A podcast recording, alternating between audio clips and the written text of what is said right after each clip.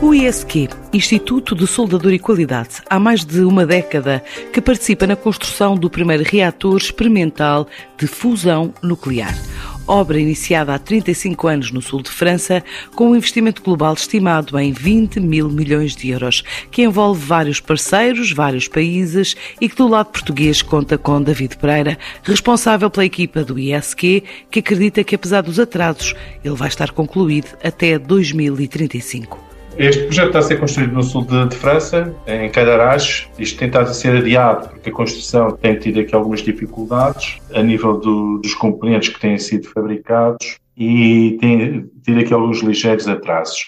Inicialmente havia uma perspectiva inicial, estão a falar de 2030, eu acredito que mais seja 2035 que isto vai acontecer na realidade. Aqui o ISQ tem estado a trabalhar no ITER já há mais de uma década, tem estado aqui a fazer acompanhamentos de inspeção e de auditorias a componentes que são fabricados em diversos locais do mundo, desde a China, Itália, França, Alemanha, por aí fora. Também temos estado aqui a fazer o acompanhamento a nível de serviços de engenharia também temos outros contratos associados a, a testes de componentes. Nós temos um laboratório em Castelo Branco de grandes dimensões que nos permite fazer esta série de ensaios. Também temos estado a, a trabalhar com eles a nível da formação, temos um contrato muito grande com eles que permite também fazer a gestão de formação especializada para os elementos da F4E. Também atualmente está a fazer nesta área do nuclear. Foi um desafio bastante grande, fez com que nós crescêssemos nessa área. Nós acreditamos muito que a energia nuclear de fusão, sendo a energia do futuro, nós temos que estar lá. Foi por isso que abraçamos logo desde cedo estes projetos e fomos selecionados, como é evidente. Com 25 inspectores no terreno e um total de 40 cientistas envolvidos em diferentes componentes e espalhados por diversas geografias deste projeto, que tem trazido investimento, a diferentes níveis e que está agora à espera de um novo contrato na ordem dos 16 milhões de euros. Isto representa desde 40 milhões de euros para o ISQ, estes projetos todos onde nós temos envolvidos. Nós temos vários projetos eh, em curso, mas perto de 40 é seguramente o número de elementos que nós temos a, a, trabalhar ativamente para este projeto do ITER e esperemos brevemente, com um novo contrato que estamos à espera, não vamos duplicar, vamos estar muito perto. Estamos à espera do resultado, eh, vamos ver. É um projeto de referência e de grande montante para a indústria portuguesa. Está estimado em 16 milhões. Só para ter uma ideia, o ISQ foi convidado para desenvolver tecnologias para poder fazer ensaios não destrutivos a componentes específicos desse reator que atualmente não existe qualquer tipo de tecnologia para o fazer.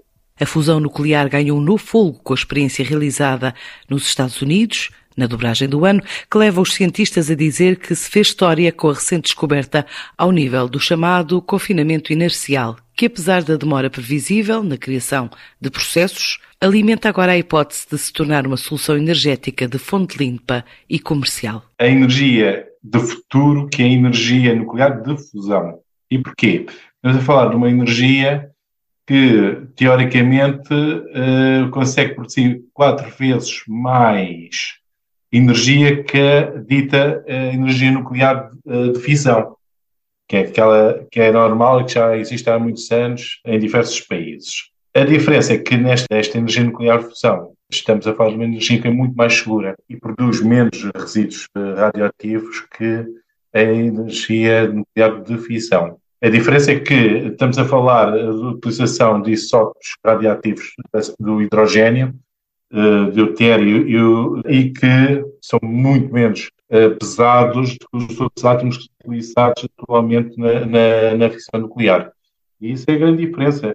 O, o, que acontece atualmente é que ainda estamos numa fase de desenvolvimento desta tecnologia da fusão nuclear para conseguir obter um rácio entre a energia que entra para fazer esta fusão e a energia que sai. Os americanos utilizaram 192 lasers para produzir energia, para fazer a fusão daquela molécula de hidrogênio ou daqueles isótopos de hidrogênio para fazer a produção de, de energia. E em frações de segundos eles conseguiram, uh, através desses 192 lasers, injetar essa energia suficiente para fazer esse aumento de temperatura e a pressão necessária para fazer depois a fusão dessa pequena quantidade de hidrogênio que, quando se libertou essa energia, produziu quase a mesma energia que já tinha sido injetada inicialmente, através dos lasers.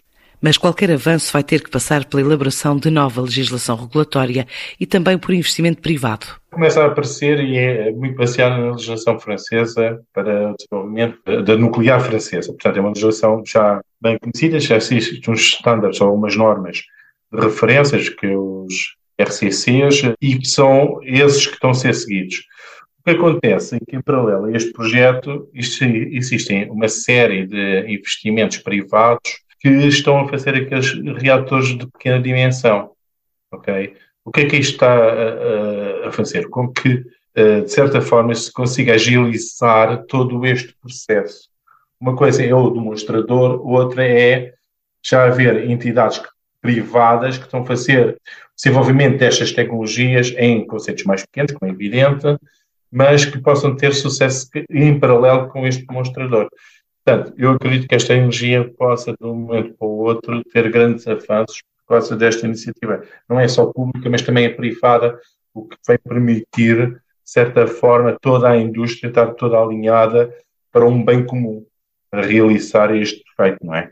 Um caminho ainda longe da comercialização, faz crer Luís Guimarães, especialista em energia nuclear, doutorado pelo Instituto Superior Técnico e dedicado agora à ciência dos dados. Uh, é um bom sinal, é um marco histórico muito importante, uh, mas ainda estamos um, bastante longe de obter, uh, a nível comercial, de obter uma solução para obter energia elétrica através de fusão. Mas é, é muito positivo, atenção. Esta experiência consiste em 192 lasers, a metade a apontar de cima para baixo, a metade a apontar de baixo para cima, a embaterem numa cápsula uh, com poucos milímetros de diâmetro. Na verdade é como se fosse uma prensa, mas com lasers. E a prensa o que faz é gera uma pressão tão grande que força o material dentro da cápsula a fundir-se a nível atómico. Uh, e então, em nenhuma destas vias de investigação nunca foi ultrapassado aquilo que se chama o Q maior que 1. O Q é a quantidade de energia que sai em relação à energia que entra no sistema. Pela primeira vez na história, uma experiência num laboratório de fusão nuclear ultrapassou esse Q maior ou igual a 1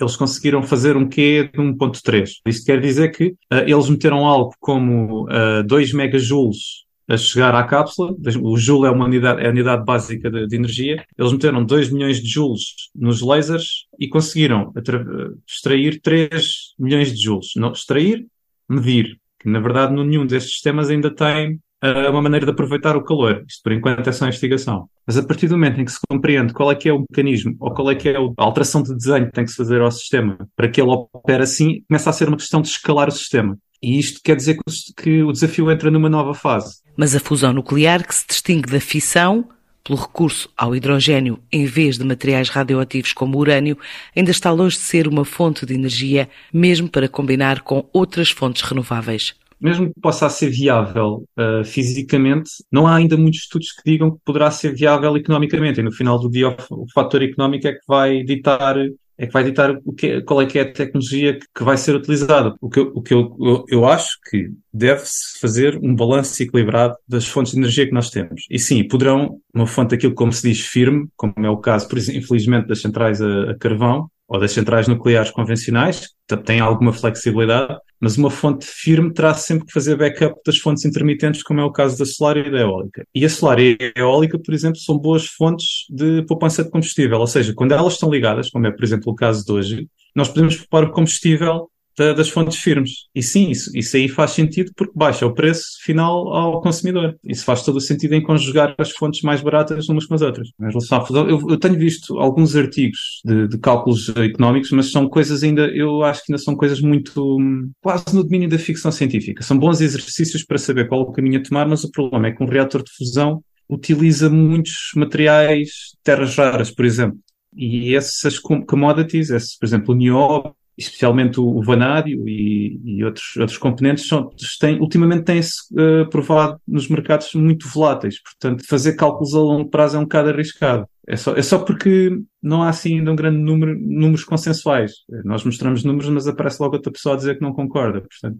Um desafio para o futuro que poderá contribuir para a independência energética europeia.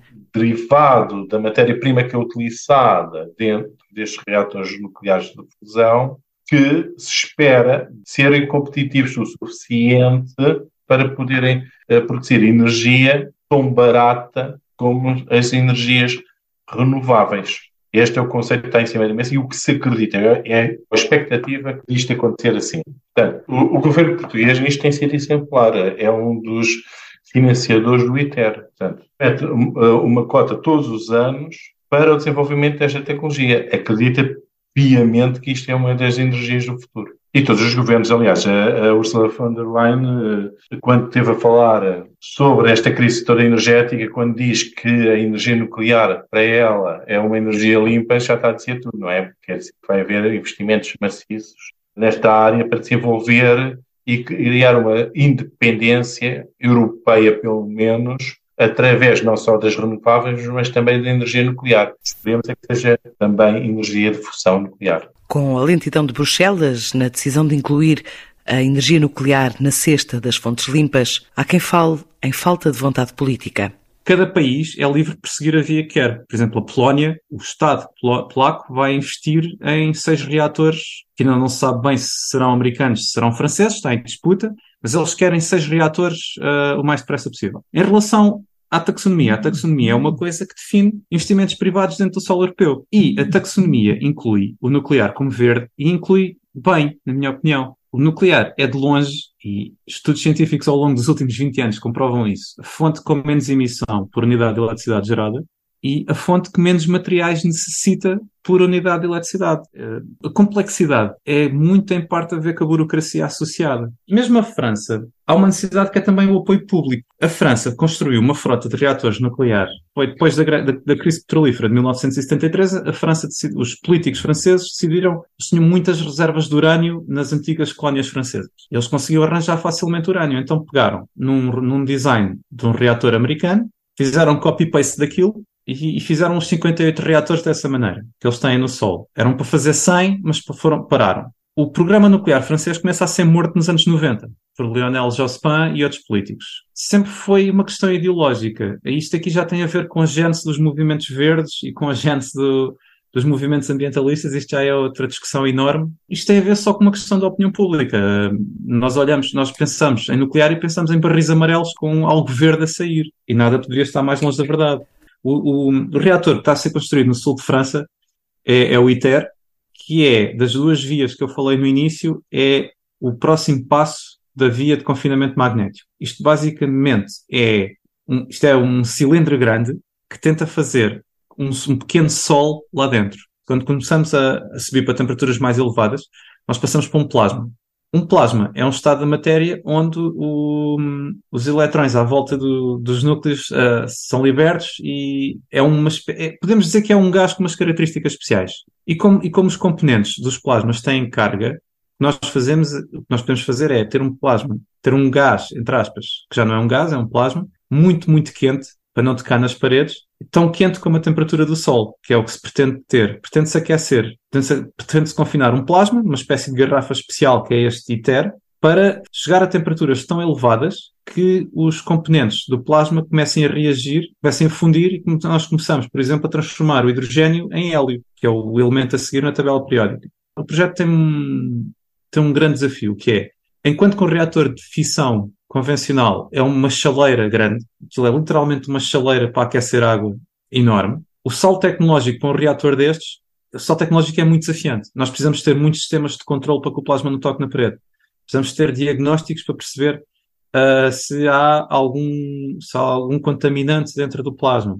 É um balanço muito, muito mais, muito mais difícil. E Portugal sempre teve uma equipa de investigação muito dedicada, que foi onde eu trabalhei, sempre teve uma, uma investigação muito dedicada a este tipo de, de, linha de investigação da fusão. Especialmente na parte dos diagnósticos, na parte teórica e na parte de, de sistemas de aquisição. O grande desafio deste, deste, deste ITER é que isto ainda não vai ser um protótipo de um reator, isto ainda vai ser uma máquina experimental de nova geração para perceber como é que um reator irá ser feito. Em paralelo, há um design de, de, um reator que está a ser feito, que é o demo, que ainda não se sabe bem onde é que vai ser construído, mas em princípio também será na Europa. Mas isso será, o demo será um protótipo só europeu, a China irá ter outro só chinês, com, com base no, no, nos resultados que o ITER uh, obter.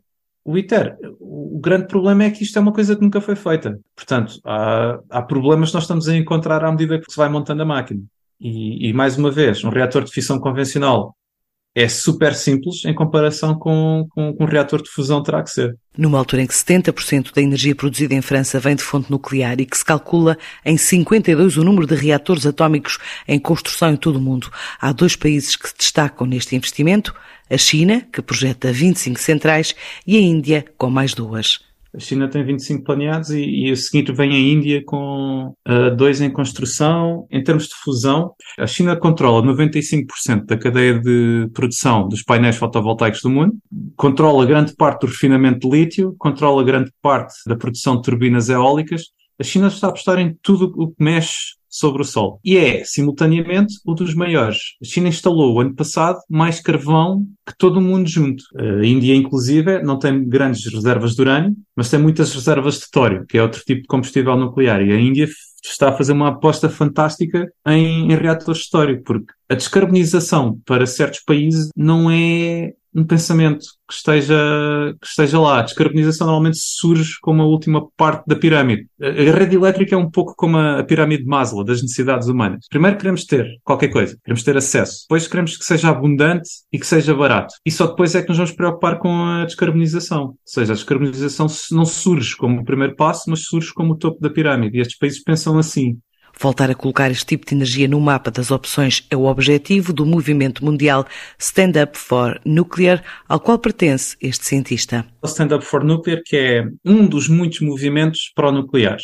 Basicamente, o único pedido que nós temos é para as pessoas olharem para isto com base em dados, com base no corpo de conhecimento que foi desenvolvido ao longo do último século acerca desta tecnologia. E, e o Stand Up for Nuclear o que defende é nós precisamos mesmo disto para combater as alterações climáticas. Nós precisamos desta tecnologia e precisamos que as pessoas deixem de se opor e precisamos que os políticos prestem atenção a isto. E, acima de tudo, no meio de uma crise climática como estamos agora, nós precisamos que Estados como a Bélgica e a Alemanha deixem de fechar centrais nucleares em condições perfeitas. Não é ético que países ricos, que têm fontes de baixas emissões, as fechem por ideologia, quando há países em África e países no Médio Oriente com condições horríveis de acesso à eletricidade. Por exemplo, a Namíbia, onde se quer construir um parque de hidrogênio numa reserva natural, só 55% da população tem, tem acesso à eletricidade. E, e, isto, à falta de uma expressão melhor, é coisa de menino rico. E nós queremos que esse disparate deixe de acontecer. Isso, isso também é outro mito urbano que, é, que tem que ser combatido, que é, eu gosto muito de uma citação que é pensar em termos de, de centrais nucleares. Pensar em centrais nucleares em termos de bomba atómica é a mesma coisa que pensar em eletricidade em termos da cadeira elétrica. As centrais nucleares não são bombas em potência. O, por exemplo, as bombas nucleares precisam de ter nas suas ogivas uma concentração de acima de 90% de urânio. Urânio enriquecido. As centrais nucleares operam com 5%. Uh, o chegar a uma aplicação militar, é, há, há, paralelos entre o nuclear civil e o nuclear militar, mas o chegar a uma aplicação nuclear uh, tem sempre a ver com a vontade política por trás. Há um exemplo muito bom que é a Coreia do Sul é um dos fabricantes de topo de centrais nucleares, não tem ogivas nucleares. A Coreia do Norte não tem centrais nucleares, mas tem, tem, tem maneira de fazer ogivas nucleares. E são dois países que vivem ao lado um do outro. Há sempre uma questão política por trás. E o que nós vemos agora, por exemplo, no caso do Irão, é a tecnologia não é assim tão difícil de obter para fazer aplicações militares. Portanto, a vontade política é que tem que lá estar. Neste caso é sempre, uma, é sempre uma questão política e não uma questão de tecnologia. Para quem trabalha a fusão e a fissão nuclear, o perigo está sempre na finalidade. Uh, toda a gente está muito focada em, em, que esta energia seja só para fins civis, embora também vai, certeza, serem utilizadas, por exemplo, em navios. Quando isto ficar, o, o conceito provado, não é? Nós sabemos que existem uh, navios militares, uh, portanto, da, da, Marinha de Guerra, que são movidos a energia nuclear, não é? É navios, porta-aviões, submarinos que têm energia nuclear de fissão. Portanto, acreditamos que isso possa acontecer a esse nível, mas o conceito que está em cima da mesa, e só para ter uma ideia, este deve ser dos raros projetos científicos em que têm envolvido desde a sua origem os russos, que descobriram esta tecnologia e divulgaram para o Ocidente. Na altura de, ainda existia a cortina de ferro, porque acreditavam que eh, não podiam ter na mão uma tecnologia só deles que podia beneficiar o mundo. E em 1985 é quando se dá entre Reagan e Gorbachev a decisão de avançar para o desenvolvimento deste projeto. E, portanto, temos vários uh, países, uh, ditos, aqueles grandes países que dominam de certa forma o mundo, como a China, a Índia, o Japão, os Estados Unidos, a Rússia, a União Europeia, todos unidos para tentarem produzir a energia que é a energia do futuro. Este é um conceito muito interessante. Para já, o mundo aguarda o on ou off dos avanços da fusão nuclear como fonte limpa de energia e espera mais um contrato a caminho de Portugal para o ISQ na área da engenharia de inspeção para o primeiro reator de fusão que está a ser construído no sul de França.